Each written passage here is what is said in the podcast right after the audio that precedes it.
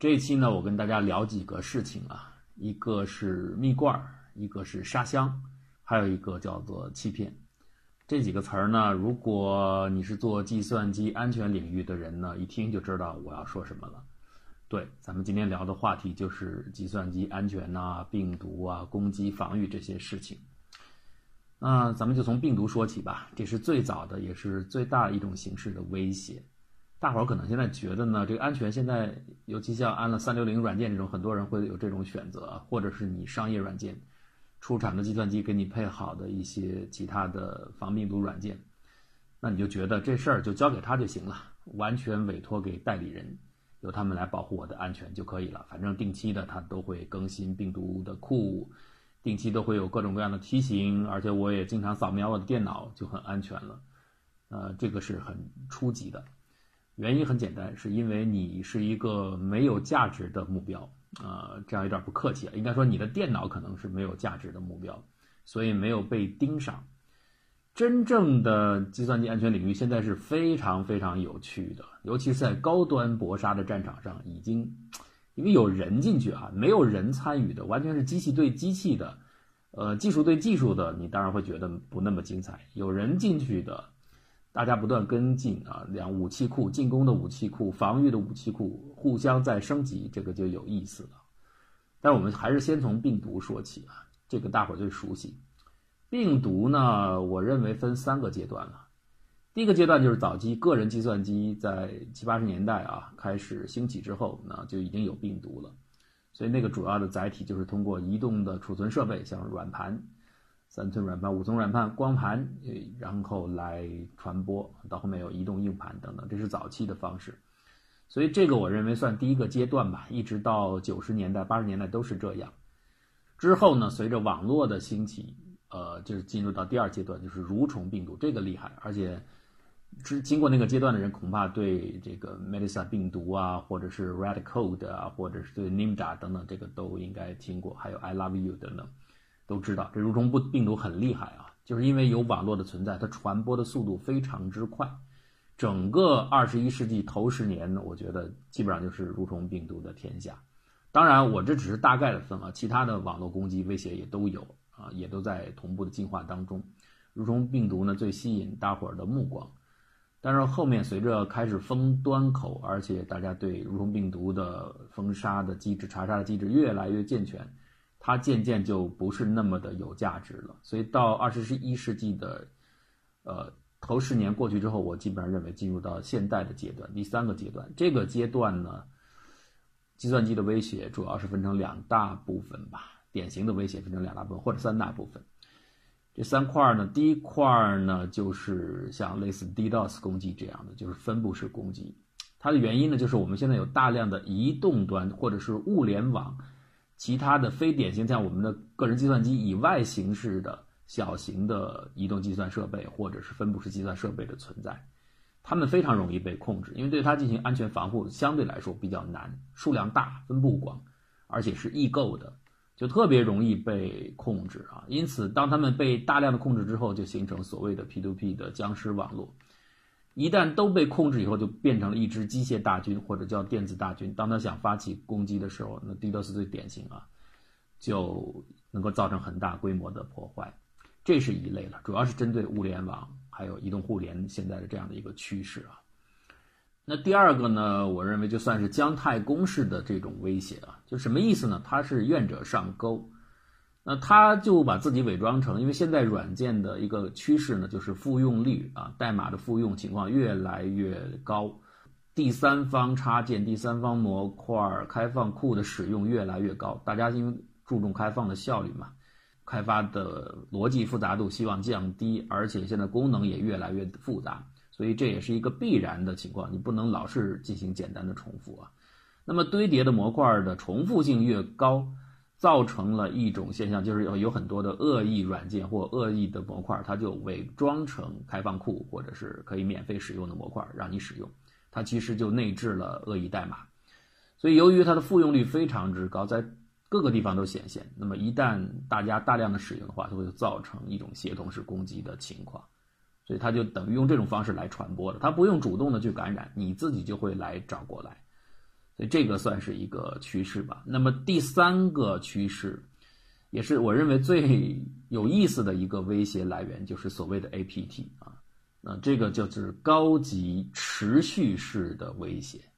那你听这个词儿就知道，高级什么高级？技术高嘛，就是攻击你的人不是一般的人，或者不是一般的团队，是很厉害的黑客或者是恶意团体。P 呢，persistent 呢就是持续性的，持续就意味着不是说攻击你一次两次就完了，就接二连三不断的对你发起攻击。持续性的意义在哪里？不是说对你反反复复造成伤害，是它可以由于这个重复性存在，它可以慢慢摸索出你的防御的套路，所以造成了一个结果，就是即使你有非常强大的防御的手段和防御的设备，你都有可能在这种持续攻击下，慢慢的被现出原形，慢慢的被攻破。这就是为什么。持续这个词很重要啊，那 threat 不用说就是威胁了，那这个意味着什么？就是有价值的目标，就回应到我刚才说的那句话，大不量普通的计算设备可能没有那么高的价值，它不值得发动 APT 这样的攻击。APT 攻击呢，一定是你本身是一个有重大价值的目标，比如你是大公司、大企业、民管机构啊、情报机构、商业情报或者是国防情报等等，这个会引起人们非常重要的这种关注啊。所以它才是一个 APT 值得去投入资源、投入力量去想方设法攻破的目标。这个是越来越引起大家的注意，就是因为你这样来想啊，既然 APT 攻击的是有价值的目标，那么反过来发起攻击的团队一定本身也是有重大价值的，不会是刚学的一招半式的那初学者或者中级的水平的人就去呃做这种 APT 攻击，那也没有什么威胁了。所以一定是高手，那它本身也是很有价值，所以。攻击者有价值，防御者也有价值。这个搏杀里边就会用到最先进的技术、武器和思路，啊，也会投入最多的资源。那么有意思就在这里边产生了。那我们今天主要来的就是聊这个 APT 啊。那说到 APT 的话，一定要说我刚才提到的三个概念：沙箱、蜜罐和欺骗。沙箱是什么？沙箱呢，原来是就是大家做实验的时候，或者是做一种。轻微的带有危险性的行为的时候，我们怎么办呢？比如小孩要玩啊，咱就把它放在四周都是软包厢的一个房间里边，底下铺的都是细沙子，这样他再怎么去做动作，稍微猛一点的动作、剧烈点动作，不会受伤，是安全的。四周也都是软包装，所以它比较安全。那类似的，我们可以想象，在物理的测试实验当中呢，如果我们有一个技术挑战比较高的新举措或者是一个新设备要上线。上来如果就接入业务系统的话，那会有带来一定的风险嘛？因为我不知道它会怎么样。你总不可能在真实环境当中去做测试嘛？所以第一次切入到真实环境的时候会有风险，那怎么办呢？我建立一个模拟的真实环境，就是跟真实环境相似度极高，但是它和真实的业务是隔离的。万一出现一些意外的突发的情况，它即使造成了一定的伤害，没关系，它不会影响到真实的业务。这个就是沙箱的理念，就是一个全仿真的，但是相对安全的环境，就叫沙箱。沙箱用的很多了，工程技术上用，科学研究的时候用，呃，然后这个计算机安全，那你类比过来就明白啊。沙箱呢就是一个隔离的仿真环境，那可以让一些测试，比方说我软件研发完了，它上了业务线之后会不会很顺畅的运行，会不会带来一些不可控的重大的意外伤害啊？所以怎么办呢？先放到沙箱里去测试。这个是等于是，呃，软件开发的时候使用。那么同样进行软件防护的时候也有这个办法。这个时候沙箱里边引入的就是病毒或者是一些外来的攻击，就是你把黑客引到一个沙箱里边，这是一个安全的黑盒子。他进来以后呢，由于周围全是仿真的环境，甚至就是真实的环境，只是隔离开的啊。那所以他觉得哦，这就是我攻击的目标，他就开始施展各种手段。但是他不知道，他正处在一个其实是透明的箱子里面，其实是隔离的箱子里。他折腾了半天呢，只是给防御者留下了自己的思路、自己的进攻的方法以及自己进攻的路径。这些信息被记录下来，所以就提供给防御者非常宝贵的资料。但是他又不会造造成伤害，这就是沙箱在安全领域当中非常重要的一个作用和价值就在这里。沙箱这个概念很有用啊，就不即使不在计算机领域，比方说在金融领域，FinTech，呃，互我们叫互联网金融，它也有沙箱。比如现在大家鼓励做很多创新式的互联网金融，那很多对现有的规则体系都是一种颠覆。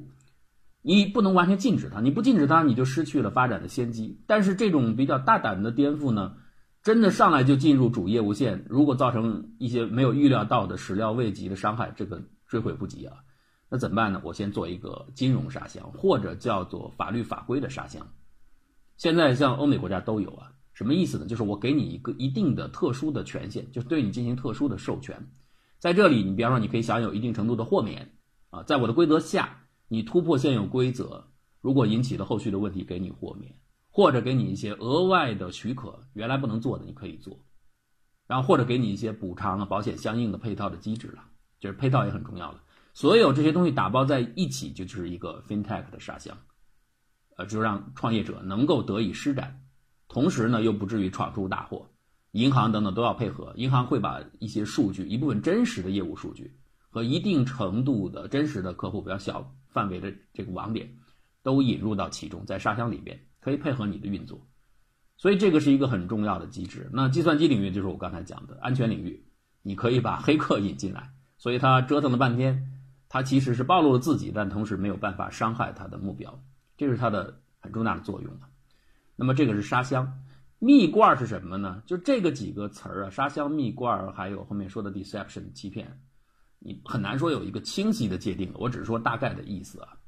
蜜罐就是一个引诱物，就是一个诱饵。简单来说就是这么一个东西。黑客要攻击啊，他不会是什么东西都攻击。就像我说的，有的价值低的他就不进来了。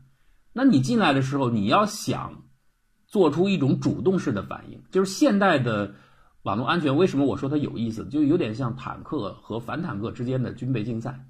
反坦克武器从最开始一直琢磨怎么提高装甲的厚度，怎么提高机动性，或者是或者提高火力，或者是增加什么反装甲的这个倾角等等，用各种方式削弱敌人对我的打击，或者增强我对别人的打击，来提高生存率。到后来装甲到第三代就是主动式反应装甲，我自己引发爆破，然后抵御外来的这个能量。这个故事很多军迷都知道。那个这个沙箱和蜜罐就有点类似于这个防御到最后呢，哎，我干脆就主动暴露给你，但是这是我是有意的，相当于主动反应一样，我主动暴露给你，吸引你过来。实际上呢，我吸引你到我的环境当中，第一个这个环境可控，我知道你会伤害的边界在哪里；第二个呢，完全透明，我可以监控。攻击方和防御方都是有价值的。如果防御方了解了攻击方的路数的话，那他后面再做防御就要简单的多了。这个理念背后就是什么呢？攻击啊，网络攻击本身也是一种重要的资源。如果你把每一次攻击都浪费掉的话，比方说它攻击像我们的防火墙啊，有外来的异常的流量，哦，异常的连接，我就把它屏蔽掉。屏蔽掉你就浪费了这种资源，非常可惜的。既然攻击者本身也是有价值的，我应该把这个资源利用起来，让他发起攻击，但是我把它引入到一个可控的、没有伤害或伤害较小的，而且可被记录的环境当中。这样我就把他的攻击行为利用着，利用上了，以便于增强我的防护力。否则的话，他每次攻击，他进来了就进来了。他如果失败了，我也没有获得任何他的信息，这是不对称的。本来攻击者对，呃，相对于防御者来说，他就处于暗处啊。你再把它很少数的发起实质性攻击的这个资源和数据浪费掉，那对你就更遗憾了。所以这个就是为什么要有诱饵或者要有欺骗的，呃，现代的防御理念就是这样。那蜜罐就是最容易想到的一个办法。我给你设计，比方说，啊，最简单的，我们在服务器上放一个非常吸引他名字的，看他想要啥了啊？他的想要看什么东西，我就起一个那个名字的，呃，这样的文件或文件夹，他当然就一下进来了。当然你要做的稍微隐蔽一点，这就是人和人的博弈嘛，有意思就在这儿。你要太露骨，人家一看哦怀疑，所以这个就是心理战了嘛。总而言之，这种主动式的引诱这样的设备就叫做。蜜罐可以是一个设备，也可以是多个设备啊，都叫蜜罐诱饵。这个蜜罐的想法是挺好啊，但是你注意到它的一个特点，它比较被动。这是他当时在九十年代提出的时候的背景决定。那个时候开始有蠕虫病毒，病毒的最大的一个特点在当时就是不特定对象的攻击，它通过网络传播，反正逮着谁是谁。所以你防御者的这个诱饵呢，就完全它里边没有人的属性啊。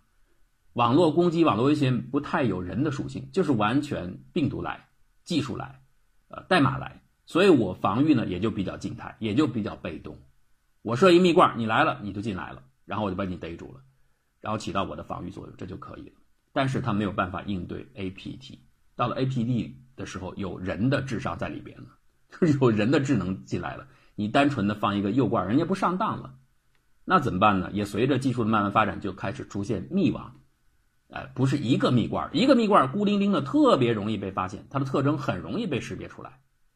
因为你想，你也变成某种程度上，你也可以认为是一种固定化的反病毒设备嘛，所以你的反应、各种响应都是定制的啊，都是固定的。时间久了以后，人家知道了你的路数以后，那么攻击者就会绕开你，所以蜜蜜罐很容易就失去作用了。那怎么办？多个蜜罐。多个蜜罐连接成网络，并且让在里边模拟一些业务上的运行，这看起来就真了。就是每个蜜罐就是一种设备，虚拟的设备，模仿的设备，而且设备和设备之间还真的有数据运行，还真的有通信发生，还真的有交互发生，还真的执行一定的业务逻辑，只不过都是模仿的。所以这样的仿真程度大大增加，那黑客就很容易进入其中了。进入其中，你可以叫它密网，也可以叫它密场。也甚至可以说，它就是一个沙箱，就是看你这个唯一你这个密场是不是和真实的业务隔离的比较开。如果隔离开，不会造成额外的伤害，它就是一个沙箱。但是话又说回来啊，从道理上来说，你只要隔开，它一定和真实的业务系统是有差别的。所以沙箱的性质本身就决定了它有一定的可识别性，这就是两者之间你权衡了，你是要安全还是要更逼真？你要安全的话，那你逼真程度肯定是多多少少要做出一定的牺牲了。逼真程度的下降就意味着你有可能被发觉，而你一旦被发觉，你所谓的这个欺骗式防御就失去作用了。你要欺骗嘛，你骗不了别人了。那最次，人家如果没有办法攻克你这种欺骗，人家不进来就是了，你也逮不到他啊。可是如果你要把逼真程度提高到相当的程度的话，那你就必须跟业务系统混在一起，甚至就是全业务系统。那两个办法，或者是你伪造一套业务系统。就是它所有的设备是真的，所有的业务都是真的，只不过它不是正在主用的系统，那这个成本是非常高的。或者你真的把主用系统进来，那确实是可以以假乱真了，那不是假乱真啊，这就是真的。但是这样安全性有疑虑，所以在安全可控以及取得让人相信的这种欺骗性之间呢，这是一个三角平衡，看你怎么来取舍了。所以你看，这个发展到最高阶段就是所谓的 cyber deception，就是欺骗的网络欺骗。这个欺骗其实好像让我们感觉欺骗是在攻击啊，其实不是，它是在防御，因为它欺骗的对象是黑客，是入侵者，就是这样一步一步来的，从蜜罐，从沙箱到密网啊，到密场，最后再加上带业务、带数据、带真实的运行，甚至带互动，这互动到最后发展到极致，就是人和人，呃，攻击者和防御者互相在试探，攻击者是希望识别出哪些地方是蜜罐，哪些地方是陷阱，我不要进去，我不要被监测，不要被记录。而防御者的拼命是引诱攻击者能够进来，所以这个就有一点道高一尺，魔高一丈那个感觉啊，就是这样子，一步一步来的，从蜜罐过来。这个蜜罐呢，最早是在八十年代末九十年代初，在计算机的攻防领域出现这个事情很有名，就是当时的 Stroh 写了 Clifford Stroh 写了一本书，叫做《Google's Egg》杜鹃蛋。这本书在网络安全领域可能很多人都读过，它其实不太光单独的是一个技术问题啊，也包括有点像间谍战之类的问题啊。那么 Stroh 呢是当时在加州的呃劳伦斯伯克利国家实验室，在 LBL 里边工作，他负责计算机。有一天呢，他的主管告诉他说：“你去查一查，我们的系统有点小问题。什么小问题呢？错了七十五美分的账单，因为那个时候网络通信是很贵的啊。”他有七十五美分呢，这个会计怎么对账都对不上，你去查一查，到底怎么回事？哎，这个 Stroh 就查了，查完之后他发现有人占用了九秒钟的计算机网络时间，但是没有被计入在内，所以这是一个异常的用户，也就是意味着有一个不明身份的人侵入到计算机系统当中了，所以这个开始引起啊 Stroh 的注意。但是请注意，那个时候黑客等等这个理念在八十年代末啊。还远远没有深入人心的，即便是一些重大的国防部门，那个时候网络的领域都不是防御意识不很强了，所以这个事儿呢，就等于他一个人在追。后来他就通过当时因为电话的路由商是通过电话服务商来进行转接的，层层转接，就一层一层查，查来查去呢，一看这个人进入系统的时间总是在深夜，所以这深夜呢是因为电话的通信费比较便宜嘛。另外，他根据作息时间，那就说明。这个加州是在美西地区嘛？那说这个人可能是在美东地区，Stow 当时最开始追这个人的身份的时候，就有点，因为那时候他没有太多的工具啊，他用了很笨的一个办法，但是现在看起来其思路就跟布这个密阵或者密罐网一样啊。他当时从别的地方同事那儿借用了五十个终端，就相当于布了一个陷阱，或者说等待进入的一个小型的沙箱，然后等到这个侵入者什么时候能够再进来，然后就通过这个事情他捕捉到异常，找到那个线路，一直查查查。最后他怀疑是美东，结果到了美东发现以后还不是，是通过岳阳的电话，真正是从德国过来的，这再追到德国，但是到了德国以后呢，到底这个人是谁没法追下去了，你只能追到链路就追到这儿为止，物理链路就到这儿，到底怎么锁定这个人不清楚，一筹莫展。这个时候呢，Stow 又想起了一条妙计，其实也不是什么妙计了，就是反正又想起一主意，说干嘛我还继续引蛇出洞嘛。前一段时间我是以逸待劳，不好阵，给你五十条路径，看你走哪条，我把你的尾巴逮住了。现在呢，我故意引诱你，因为他也没有别的技术可用，就用的是最原始的方法。干嘛呢？他就想，这个人既然愿意侵入到伯克利实验室，他说明对国防的事情很关心。他已经怀疑到这个人是不是间谍，来刺探资料了。那好，我就伪装一个你想要的蜜罐，其实这就是一个蜜罐。什么呢？他就仿造了一个所谓的军事秘密项目，弄了很多的文件。然后放到网络当中，故意的让他看见，因为他知道他会看到，而且呢，他还造了一个什么虚假的 STI 合同，招募一些合作者。果不其然，这名潜在的黑客真的对这份资料、对这个军事项目很感兴趣。他一看，好像进入很简单，只要登录进去就可以拿到资料，他就申请了一个账号。这一下把自己暴露了，就等于是姜太公钓鱼，愿者上钩，他自己上钩了。一查查到汉诺威，Mark Hess，。这是最早的，他最有名的这个杜鹃蛋故事里边的这名黑客，他住在德国，当时为克洛伯服务，而且克洛伯对他还不相信。就这位提供给克洛伯有关的说所谓的其实是完全仿制的这个伯克利实验室的这份军事工程项目以后，克洛伯后面还真的派人看这个项目，还真的就再次登陆进来。可见他要做克洛伯要进这个进行这个交叉检查啊，对所有的他的线人也不放心，要双线条。后来被判了。啊，判刑倒不太长，这是第一宗事情，因为当时法律各个方面都没有那么的健全的，这就是最早的一支蜜罐，也是今天你谈安全领域可能大伙儿都会谈到的一个起点了。通过引诱的办法，但是你都知道这个蜜罐它不是一个技术手段，它其实带人呐，但是现在也是带人呐，技术毕竟是有限的，双方就你有侦测的手段，我有反侦测的手段，互相来嘛。那么谈到蜜罐，或者是谈到欺骗式防御。呃，或者叫防御欺骗，主要呢体现在几个层次吧。第一个呢，最简单也是最原始的，就是设备级的蜜罐，就是我，比方说我这个有一个设备，有一台电脑，有一台主机，我把它仿制成一个蜜罐，我引诱你进来，提供你一些诱人的信息，这个信息一般叫做蜜标啊，就相当于是你是小蜜蜂，看到我闻到我这蜜味儿了，你就过来了，这是最简单的，也是最原始的。这个设备蜜罐呢，就看你用虚拟的还是用真实的。就是真的设备还是一个虚拟化的设备，虚拟化设备代价很小，但是特别容易被发现。真实的设备呢，这个迷惑性稍微大一点，但是以现在来计啊，单一的蜜罐其实都还是比较容易被发现的。那其实看你对手是谁了，这个关键是取决于你的对家的水平。呃，不过呢，这个单一蜜罐的防御能力是有限的，但是倒有很多人反过来做，他把真实的业务设备，我说的是真正的需要保护的业务设备。给伪装成一个蜜罐，伪装成蜜罐什么意思？他不是希望你过来啊，他是反过来，真的到有有一天有朝一日山穷水尽，你真的进来的时候，面对着已经暴露给你的那么多的设备，我希望把我伪装成一只蜜罐干嘛？就是告诉你，我是一个引诱目标，你不要过来，因为对黑客来说，他的心理是反的，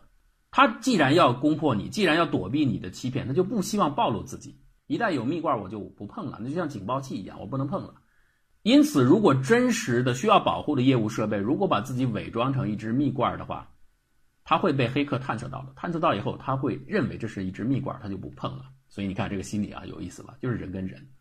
但无论如何，这是设备级的密罐，它不够安全。那么怎么办？连成网，像我说的，变成网络级的密罐，这个时候就是密网了，或者叫密阵，或者叫密场。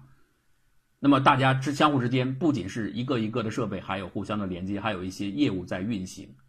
这个密网呢，就看你愿意投入的代价了。如果代价低的话，最便宜的方式就是全虚拟网络，就是每个设备节点是虚拟的，相互之间的数据、相互之间的业务通信全部是虚拟的，这个很便宜。比如最早的 Honey D，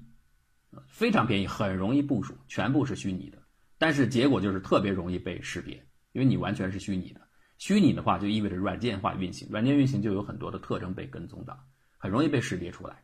那你要是预算够，肯花价钱，那你就来个全真实的，就每个设备都是真实的物理设备，然后组成网。那就像比如后来一点的 Honey Net 它所以它的业务啊、数据流转都比较真实。它是一个几乎是一比一仿真的设备，Harney Net 那安全呢是通过网关和真实的业务系统连的，所以网关可以保证安全。通常来说呢，如果你想让密网和真实的业务网之间这个网关的连接安全的话，避免黑客有机可乘，通过这个吊桥进入护城河内的话，你可以用 TTL，就是 Time to Leave，这是约定好的随机的时间段进行真实的通信。所以黑客再厉害，他不可能刚好赶上那个小小的。呃，不确定的时间窗口进行连接，所以你我打通物理通路的时候，是完全不知道在什么时候会出现这样的连接机会的，这个可以保证安全，但是看你怎么取舍了。像 HarneyNet，它连这个这个 TTL 它都没有要，就是完全可以连接的，因为它对自己的网关有信心啊，那就很真实了，啊，就是仿真度是非常的高的。另外呢，在网络级的仿真当中，还有 OpenFire，OpenFire 就是开放式防火墙，它是什么意思呢？就像我刚才讲的，一般的防火墙就是遇到异常的连接、异常流量，我就把它挡掉了。挡掉是一种浪费，你把潜在的黑客的攻击或者是暴露自己的这种数据的机会给浪费掉了。OpenFire 不是这样，它一旦识别出异常连接之后，它让它进来，但是是引到密场当中，引到密网中，在密网当中到处是密罐，引诱你攻击。攻击完以后，你施展你的身手，然后我的监控器就把你所有的路径、所有的习惯都记录下来。这是另外一种思路了。当然，对高手来说，你 OpenFire 要把它引进来也不容易啊，这个就是互相斗法了。那假如说黑客真的有机会，他就混到了真实的业务网络当中，或者说我们希望黑客分不清他进入的某一个网络是真实网还是虚拟的网还是密网，那怎么办呢？最常见、最简单的一个做法就是把地址完全打乱，比如 Mute，比如 Answer，网络地址的随机化，或者是地址不断的在跳转。所以就让这干嘛呢？就是黑客要不断的重复性的 persistent 的进入呢。他知道你有防护，而且越重要的目标防护的越强，他不指望一次就攻进去。这可不像刚才我们讲杜鹃蛋的故事的里边那个黑客那个时代啊，那个时候 has 进去的时候，包括国防部下面的很多重要的机关，它的计算机网络里边出厂密码都没改，这就是那个时代的情况。现在可不是，防护的很严。黑客当然知道，或者侵入者知道。他没有指望一次性就进入，他要干嘛？他要一点一点摸索，就像我进入一个全黑的环境当中，我一点一点摸索。我这次攻击搞清楚了你的这个属性，下一次搞清楚了你的这个防御的环节，慢慢的目标是摸清楚你的整个网络视图，相当于画出你整个网络的地图，这个是最重要的。把地址随机化或者不断的跳变，就是希望让你的视图画不出来，你搞不清楚我到底是个什么结构，你就不好进攻。所以有些防御级别比较高的网络内部，它甚至连互相啊，就是业务内的节点看这个视图都是不一样，都是被掩饰和被打乱起来的。比方说，它的很多操作系统，它会进行混淆，混淆以后，它原先用 NT 系统，然后你看出来就不是这个系统了，可能是 Linux 系统或者别的系统，就完全把信息抹干净，一点儿这个指纹都不给你留。指纹是很重要的，任何一个设备或者是任何一个网络组，它的行为构成一组，它相关的行为数据。就构成了一个记录，这个记录都有可能留下指纹。黑客进入到一个黑暗的世界，他希望搞清楚整个地图，但是同时有一点是他不能暴露啊，一旦暴露，他就等于是被你的防御式欺骗起到作用给捉住了。他不希望被捉住，所以他要非常小心的，首先保证自己的安全，在这个前提下再去摸索怎么保证安全。他先要识别我进入的这个空间，我进入的这个网络是不是一个欺骗网络，是不是一个密网，里边的设备是不是密罐。那怎么办呢？就是有各种各样的指纹，它会很巧妙地启动一系列比较轻微的指令，然后触动你的响应，通过你的响应序列，包括像网络流量啊等等这样的可以采集到的一些信道的数据，然后来分析你指纹。如果你是沙箱的话，如果你是密网的话，典型的指纹它都知道，很熟悉，它马上就能够意识到，哦，这是密罐，这是密网。所以这个指纹和相关记录之间的这个隐藏和反隐藏，就是人在斗法。那我们再往下说一步，比如说他真的就进入到了真实的业务网络，而且真的开始连接到一些重要的设备，开始能够拿到信息数据的时候怎么办？所以在数据级别也可以设置伪装。就像我刚才说的，我不希望他看到我真实的文件怎么办呢？我把一些另外无关重要的、不是那么紧要的一些数据故意暴露给他看，就引诱他，因为他进去他不知道哪些是重要的嘛。如果我给你暴露出来都是你感兴趣的东西，我知道你的心理。那你肯定会优先看这些东西，它起码可以缓解你的威胁，因为现在的网络防御的目标里边，缓解也是很重要的，就是给我争取时间。黑客如果是人的话，以人为主体的话，他所有的精力、他资源分配，时间也是一种资源呢。我如果让他的时间投资源投放在一些无效的方向上的话，给我保护我重要的资产就提供了很很好的保护。我可以意识到有人入侵，然后转移我的资产等等，都可以起到防护的作用。所以呢，这种投放假数据，或者是投入一些能够引诱入侵者的诱饵数据，这是一种很常见的方法。还有一个办法呢，就干嘛呢？放密标水印，这是故有的时候是故意的，把它引到真实的所谓的真实业务数据的服务器上面，然后在里边放密标数据。密标数据是什么呢？就是专为黑客的行为设计的一种看起来让他能够借用的资源，实际上里边有套。黑客他要侵入系统之后，他又不是神通广大。密码都是暴力破解的吗？很少，他有的是侵入到密码服务器啊，或者是他截获一些正常用户的行为数据，然后他仿造这种身份，就绕过关卡就进去了。所有的行为看起来都不异常嘛，所以我也不会触发蜜罐的报警，我也不会触发监控机制，好像我是一个正常身份的人，这是他们通常的做法。但是如果他们想借，就有点像借壳上市了。如果他们要借一张皮，借一个马甲进去的话。那么反过来，防御的一方也会利用这一点，他们会在可以被借用的资源、借用的马甲里边放上一些水印，就是那些我知道那些特殊的身份、那些合法的身份是我故意放给你的，被你借用到，你披上去了，我立刻就识别出来你是一个异常的侵入者。正常的用户不会用这些马甲的，呃，像这种 HoneyWorks，它就是这样做的，它一个真实的用户账号下面对应着一百个。假的账号，这个假的账号不是说不能进入系统，可以进，那就是水印账号。所以，即使你登录到这个服务器上看到了这些资料，你要从一百零一个当中选一个真正有效的，其实很困难。你可能选了一个，随便选了一个，对黑客来说，他不知道这一百零一个里边只有一个是真的，他认为这都是合法的，给他进入的感觉、营造的气氛是这些都是合法的账号，他就用了，他用了以后，他真的登进去了。不要屏蔽他，我再说一遍，不要屏蔽他。一屏蔽他，你就把这个攻击的资源浪费掉了。你要让他相信他是安全的，他没暴露，然后他就拿到这其中的一个虚假的账号进去了。进去后，真的一切行为看似都没有异常，就像合法身份一样。可是实际上，这个账号已经暴露他的身份了，所以他其实已经被偷偷的记录了。这就是一个做法了。还有一些呢，这个水印不是放在直接放在这种身份信息里边，它放在行为里边。我说了很多黑客为了。模仿合法的行为，他直接把用户行为的记录给截取下来，然后用这些事件来进行仿制，然后我把有关的水印放在这个序列当中。一旦他执行这样的一个操作顺序，我也识别出来这是一名潜在的侵入者。所以这个都是在数据层面去进行欺骗。那再有到了最上层，就是到了应用层面，应用层面也可以欺骗。所以这个 cyber deception 呢是一个全方位的做法。它怎么欺骗呢？比方说，我见过这样的。人做的这个原型例子啊，一般我们登录一个系统的时候，输入账号对了，那就进去了；错了会提示啊，你的密码输入错误，或者你已经连续输入几次了，不能再输了啊，或者要求你输入一个图片的识别等等，我们这都有这样的经验啊。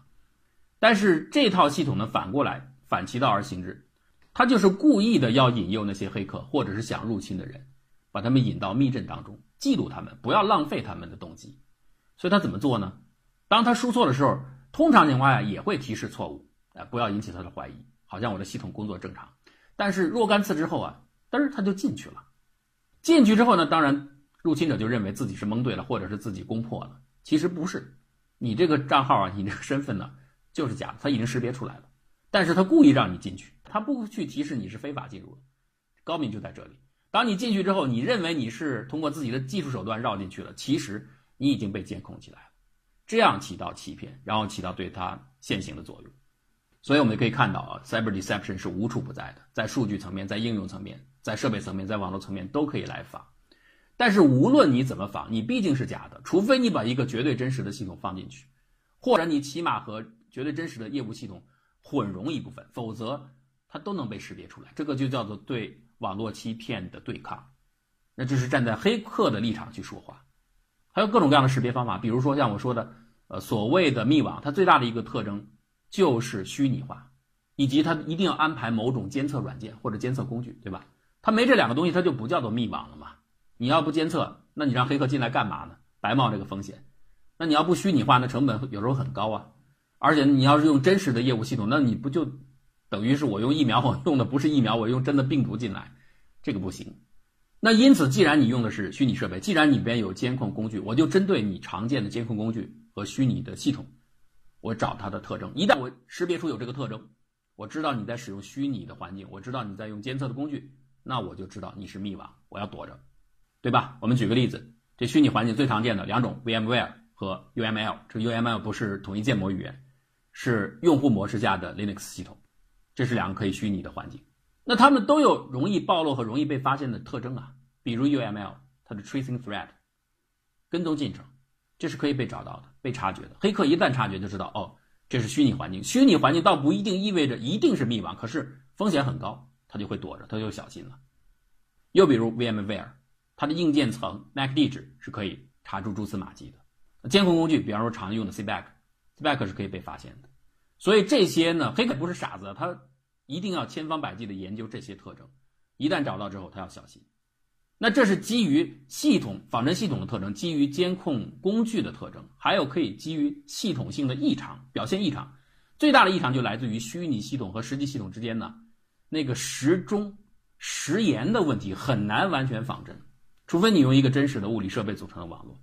否则你再去调整，它总会找到一些奇奇怪怪的地方，会发现时延。那就看黑客他对整个系统了解的程度了，或者说他对真实的物理系统。信息采集和掌握的程度是不是完整？他完整的话，他就会发现某些特殊的实验不对，你是虚拟的，你或者快或者慢，跟真实的不一样，那他就意识到我在一个危险的密网当中。同样的，更高阶一点的是基于行为，基于密网的一些反应和响应来判断我是不是陷入到密网当中。比如有一个去查这个垃圾邮件服务器的这样的一个密网，它相当于钓你嘛，它设置一个密罐。垃圾邮件的服务器发邮件之来以后，我引诱它，然后我识别出来它，然后我进行标记。那同样的反过来，站在侵入端，入侵者如果就是想识别出你有没有一个密罐，你的这个所谓的服务器，我要给你发邮件，会不会被你引诱，然后被你封杀掉？他怎么办？他先设计一个就是 Honey Hunter，这个软件也很早啊，就是应该算是最早的一款反密网软件。他干嘛呢？他先给你发一个测试的信件过去看。如果他已经收到连接成功的信息，但是他没有发现实际的连接发生，那就证明你是个蜜罐。这样的话，他要小心你呢，不会跟你上当，不会真正启动自己的行为。所以很多现在的侵入行为，它会有二次甚至三次的埋伏。前两次其实是试探，就是试探看看你是不是一个密网，是不是不好的局。哎，我先进去，我进去暴露了没关系，因为那不是我的真神，那是我的分神啊，那是我的一个小兄弟，一个虚拟的人，我也可以虚拟嘛。他进去，一旦他暴露了，发现哦这不行，这有密网，他就不进去了。如果他觉得安全了，他再放自己的真身进去，再去执行自己的恶意代码呀，或者是分发代码等等再做。所以这就有反抗，还有反抗反抗。那以色列队还有反抗反抗反抗，所以这个斗得很厉害。但是现在 cyber deception 是一个方兴未艾的市场，成长的非常之快，因为大家觉得现在面临着众多的 APT 的攻击啊，有价值的目标。你再怎么防，软件越来越复杂，结构越来越复杂，尤其是软件间的漏洞是很难排查干净的，没办法做到的。实际上，现在的情况是可攻击的点反而是越来越多的。那怎么办？与其坐以待毙，不如主动布局。我引诱你进来，这个反而是可控的。所以，为什么它发展的快，道理就在这里。啊，那我们今天就把这个蜜罐、蜜网、呃沙箱，还有网络欺骗式的防御，跟大家做一个简单的介绍。